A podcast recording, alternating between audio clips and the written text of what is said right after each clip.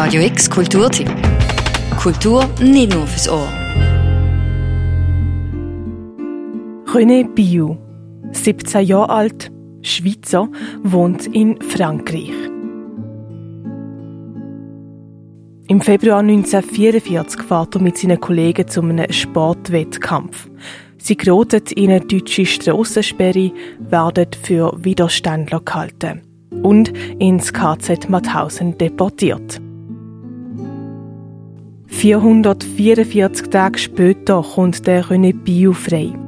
An den gesundheitlichen Folgen von seiner KZ-Gefangenschaft leidet er sein Leben lang.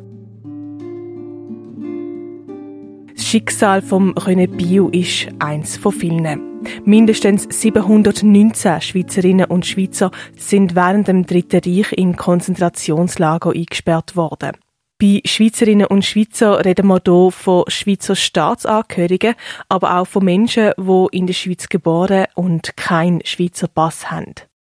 Es sind vergessene Opfer. Bis jetzt sind ihre Schicksale weitgehend unerforscht. Das Buch Die Schweizer KZ-Häftlinge, vergessene Opfer des Dritten Reichs von den drei Journalisten Bald Spöri, René Staubli und Benno Tuchschmidt erzählt ihre Geschichte. Ja, es war für uns immer wichtig, dass es ein historisch und wissenschaftlich korrektes Buch ist, eines, das Fakten äh, ist ähm, und wo wir auch Wissen generieren. Aber es war auch immer klar gewesen, dass es auch muss ein menschliches Buch sein muss, weil eben eigentlich der Nationalsozialismus und insbesondere ähm, das äh, KZ-Lagersystem das System von der totalen Entmenschlichung äh, war und wir haben dem wie äh, quasi eigentlich ähm, etwas entgegensetzen, indem dass man diesen Leuten wieder eine Geschichte gibt und eben auch aufzeigt, dass das ganz unterschiedliche Geschichten sind. Sagt der Benno Tuchschmidt. Unterschiedliche Geschichten.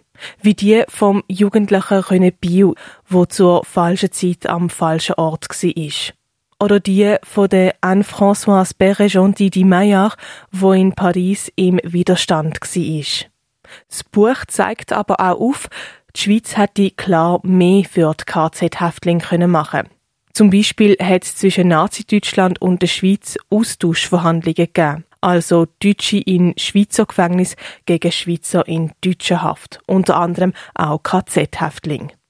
Bei den Verhandlungen Ende 1944 verfügten die deutschen Unterhändler über eine Liste von 116 in Deutschland oder den besetzten Gebieten verhafteten Schweizern mit Anmerkungen der SIPO, ob eine Freilassung in Betracht kam. Bei mindestens 18 Schweizer KZ-Häftlingen hatte der SIPO-Chef Ernst Kaltenbrunner keine Bedenken, sie auszutauschen.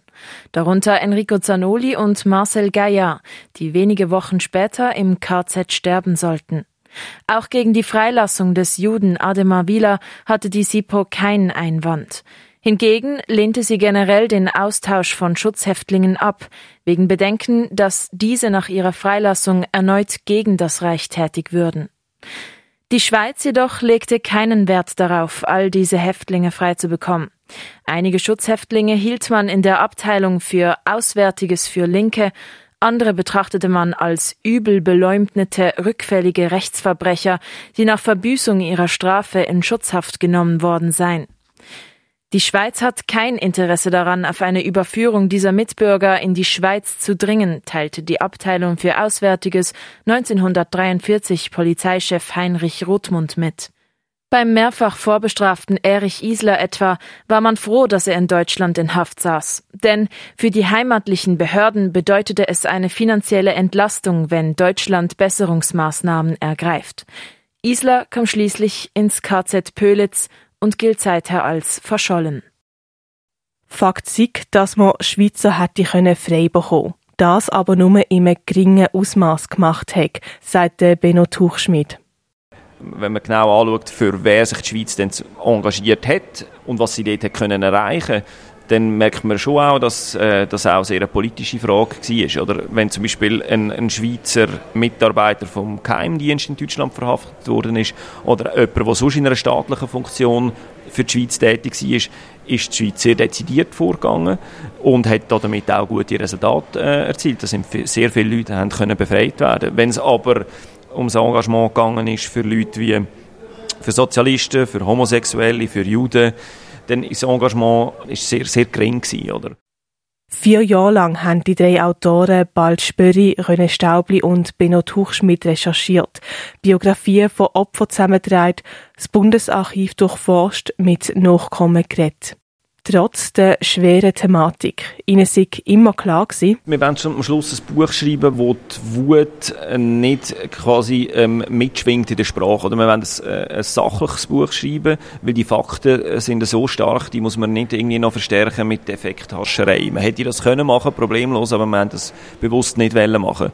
Und wir haben auch, natürlich gibt es in einer vierjährigen Recherche, gibt es auch Routine und ähm, man stumpft vielleicht auch ein bisschen ab, aber es hat gleich immer wieder, ich glaube bei uns, bei allen drei äh, Autoren, Moment gegeben, ja, wo wir wütig äh, geworden sind oder wo es einem einfach, äh, ja, wo einem den Atem gestockt äh, hat. Ja, das hat es immer wieder gegeben. 75 Jahre nach dem Zweiten Weltkrieg werden das Schicksal von Schweizer Opfern vom nationalsozialistischen Terror aufgearbeitet. Es sind vergessene Opfer, wo jetzt wieder ein Gesicht bekommen. Das Buch Die Schweizer KZ-Häftlinge, vergessene Opfer des Dritten Reichs vom Bald Spöri, em René Staubli und dem Benno Tuchschmidt ist im Verlag NZZ Libro erschienen. Für Radio X, die Claire Mikalev. Radio X Kulturtipp. Jeden Tag mehr. Kontrast.